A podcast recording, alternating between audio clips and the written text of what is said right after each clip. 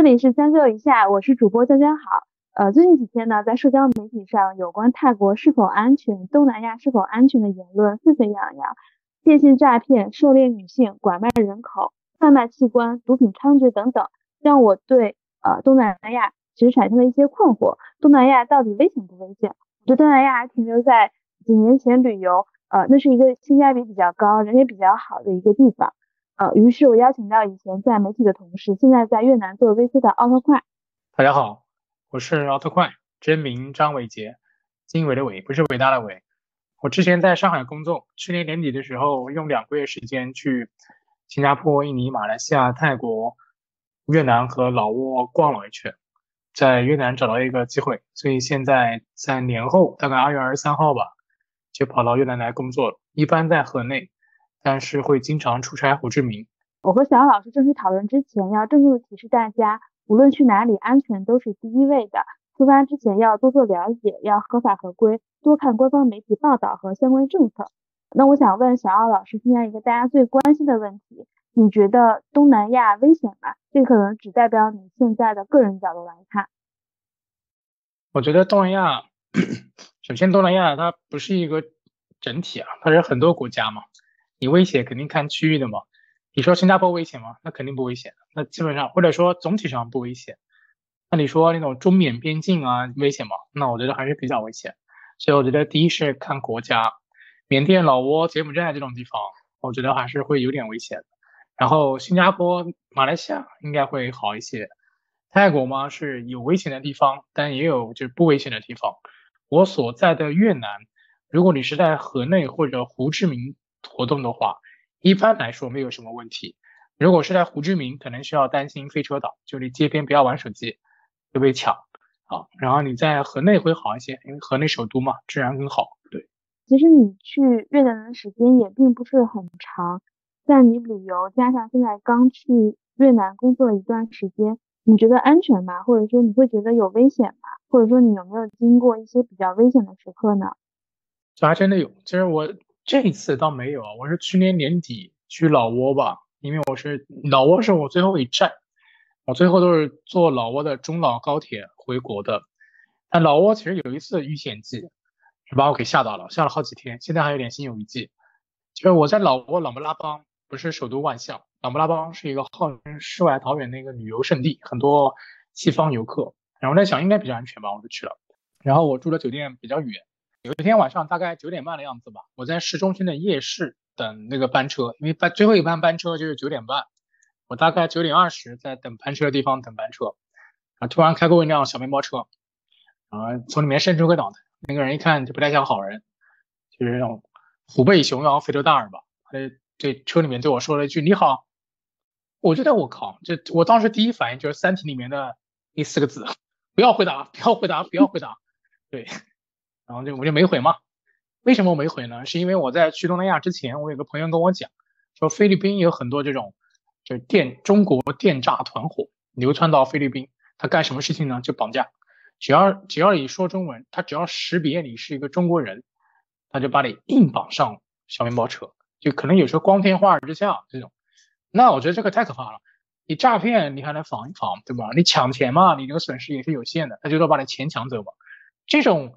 你防不胜防啊！只要你说中文，他就把你给直接挪走。我这个这个太可怕了，所以我我在去东南亚之前，我朋友说菲律宾有这样的事情，那我就长了个心眼嘛。那我现在在老挝，有个人开始对吧？三体人开始给地球发信号了，那我肯定就不要回答，不要回答，我就没回答。但是呢，这是比较可怕的点，这人他过了会儿下车了，他走到我面前来，就大概我离他不到一米，几乎就快贴着，他跟我讲：“你好。”我还没理他，我就低着头看手机，摆摆手，就说我听不懂吧，大概这个意思。然后就他就走了，因为毕竟可能也市中心嘛，他可能就好像讲这种团伙，他他一般就是怎么讲，就只绑中国人，因为中国人第一有钱，第二就是不会有什么外交上的问题吧。你绑外国人，你绑你绑老挝人、柬埔寨人没有意义，你要绑什么新加坡人或者绑什么泰国人，然后有一些外交问题，就比较费事吧。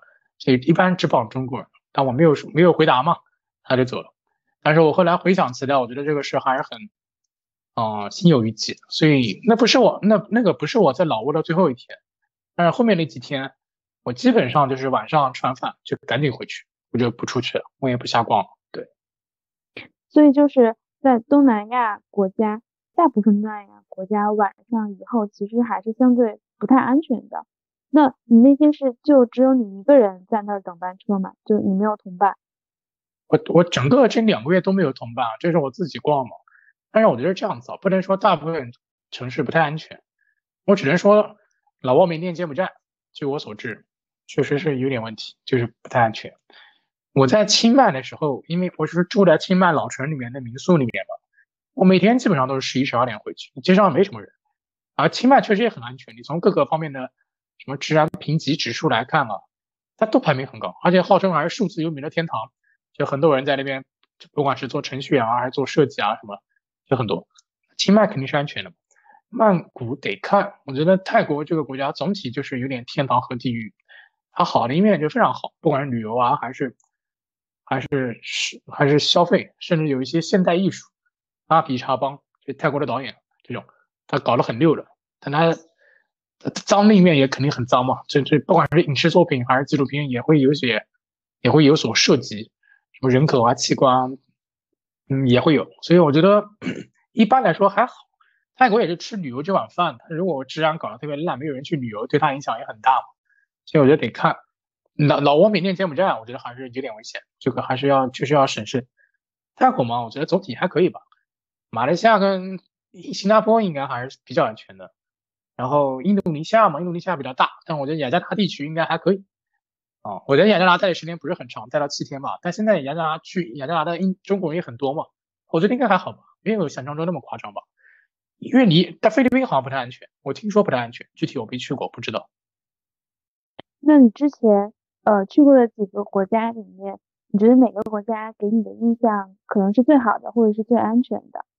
那肯定新加坡嘛，新加坡就是有秩序且干净且整洁，就是上楼好，但是贵嘛。那可能给你的体验比较不好的是哪个国家或者在哪个地区？那我觉得这样子，就是你说体验最好的，你要从整洁度啊、安全来看，肯定是新加坡。但是从那种感受来看，我觉得泰国清迈啊，我觉得最好。它就是很悠哉嘛，很放松，是吧？然后也很便宜。然后你要说哪个地方啊？然后西贡也非常好。就我觉得，我觉得我特别喜欢西贡，也就是胡志明。我觉得胡志明堪称是一个经济适用版的热带上海，嗯，就它各方面都很便宜。呃，那它会比较像现在的上海吗？还是浦东的上海、浦西的上海，还是宝山的上海？它像法租界的上海。哦。就徐汇，徐汇吧。哦，徐汇，徐汇的感觉。徐汇和黄埔的结合体，这是核心地段的上海，不是那个宝山青浦那个上海。好好好至少。至少我活动的区域，嗯，我感觉是这种感觉吧。然后你要说比较不好的嘛，那就是老挝嘛。老挝那个是让我心有余悸。其实前几天在老挝感觉还蛮好的，湄公河挺好看，很悠很悠哉，节奏更慢，比清迈还要慢。但自从那个惊魂之后，我就觉得，哎呀，这这这不行，这国家这个不行，我就心中就拉黑了，也不是拉黑吧，就就就觉得不行，体验就很不好。你讲了一些你自己比较危险的时刻嘛？嗯，然后小奥老师，那其实你现在也东南亚的很多个国家和地区你都去过了，然后你也经历过可能会有一些危险的时刻，那你觉得在这件事情上，你是你会不会有哪些收获，或者跟大家可以分享一些 tips？我觉得有几个 tips 啊，就是首先我觉得是旅游跟生活工作不太一样嘛，你旅游的话，所有的服务商尽量找那种靠谱的，就不要找那种什么。你也没什么听过的，为了省点钱什么的，这个我觉得不太好。你找信得过的嘛，大平台的嘛。从旅游上面讲，其次就是过程中，就是中国的老话嘛，“防人之心不可无”嘛，就你不要相信天上掉馅饼或者什么好人好事，因为好人好事的收益是有限的。你可能感觉哎呀，这地方的人真好呀，这是你的收益，但风险是无限的。因为如果这个人不是好人，那你这个不是亏大了吗？他不对称嘛。所以我这就是去之前，你做准备的时候，尽量挑靠谱的，不要挑一些感觉就不太行的。过程中你就防范心重一点嘛。然后其次是不要去偏僻的地方嘛，你就去主流的地方嘛。你比如说你去曼谷，你去四面佛那边，你去那个景点或者什么的，因为你旅游嘛，一般也就去景点嘛，那应该还好吧。然后住的地方，就反正我觉得一切从众，就不要太另辟蹊径，我觉得就会减少很多风险。至于工作生活的话，我其实觉得对我而言，就是就是两个方面吧，心态和能力上。心态上就是心态放宽嘛，不一定说，比如说在这边工作生活，只跟就是中国群体玩，你可以放宽心态嘛，就不要，特别是来第三世界，就是发展中国家，不要居高临下的心态吧。我就很喜欢跟当地人一起玩，我觉得这这件事让我觉得特别好，就是相当于增加对当地的了解嘛。而且当地人说实话，反而你如果是受教育水平不错的，一般人都挺好。所以就是态度问题，就是心态问题，就是开放。另外一个就是属性问题，我觉得从属性上来讲吧，就学英语真的很重要。因为你如果不会英语，只会中文的话，你其实大概率只能和当地的说中文的 community 玩。那我不是说，就就反正每个每个社群里面都有好人坏人嘛。但如果你只跟这个社群玩，你撞到坏人的概率它会就会多一些嘛。如果你还会你如果会英语，你至少能交流的人多了一些。多了很多，甚至如果你会本地语言，那多了更多。如果接触了 community 的人数足够广，相对而言，就是说遇到这种嘎腰子的这个这个这个概率，它也会被稀释吧，是吧？所以我觉得，如果是从旅游来看，就是尽量从众，这找靠谱的；如果是从工作生活来看，就第一是心态放开放，第二是把语言搞好吧，尽量融入当地，我觉得反而会好一些。因为真遇到一些麻烦，说不定当地人可以帮你的更多。那你现在在越南工作，你打交道更多的都有哪些人？大概他都是你的同事，还是会有一些其他的？有几类嘛？就比如说，首先是我的同事，我同事大部分是越南人，但是很多人会说中文，因为其实我 base 在河内，啊，在河内能说中文的人挺多的。对，这是第一。第二是就是就是在这边的一些中资企业老板也会接触一些。第三就是一些。年纪跟我差不多了，近两年出海创业啊或者什么的，这种主要是三类。对，那这几年出海创业去的中国人真的比较多吗？嗯，我觉得分两说。出海创业嘛，它不完全出海创业，有大厂外派。比如说最近几年一个很重要的变量就是 TikTok 嘛，TikTok 它的全世界，比如说全世界吧，现在主要是反正东南亚是个它重点铺的地区。就在各个地区都可以见到很多 TikTok 的朋友，那能这 TikTok 就是字节嘛？那你这个整个你能进字节的素质，其其实肯定还是可以的。所以在这边跟他们有一些交往来往，这是一部分。啊，这这个不叫出国创业了，这个就是这种互联网企业的全球扩张带过来的一些人，也有一些所谓出国创业的，有很多类型，比如说，比如说做跨境电商或者跟跨境电商服务相关的。比如物流啊、仓储啊，还有什么 MCN，其实也算吧，就这一类，这些也有，就是冲着这个，就像跨境电商等等这些所谓新经济的风口出来做的，会有一些这些人。但你要说比以前是不是有很大的增长，这个问题我没法回答，因为我我没有对比，就我不知道疫情前是什么样子的，我只能说最近是有一些可以聊的人的，而且感觉好像有一些人在过来，对，嗯。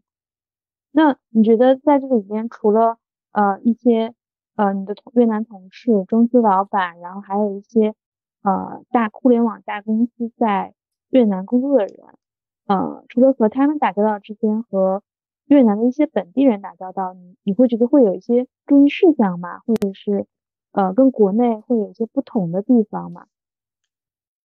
嗯，我觉得这个问题分两说啊，就是首先越南。在我个人看来，是东南亚各国里面，它可能脑回路离中国最近的，就是文所谓文化基因、文化底色。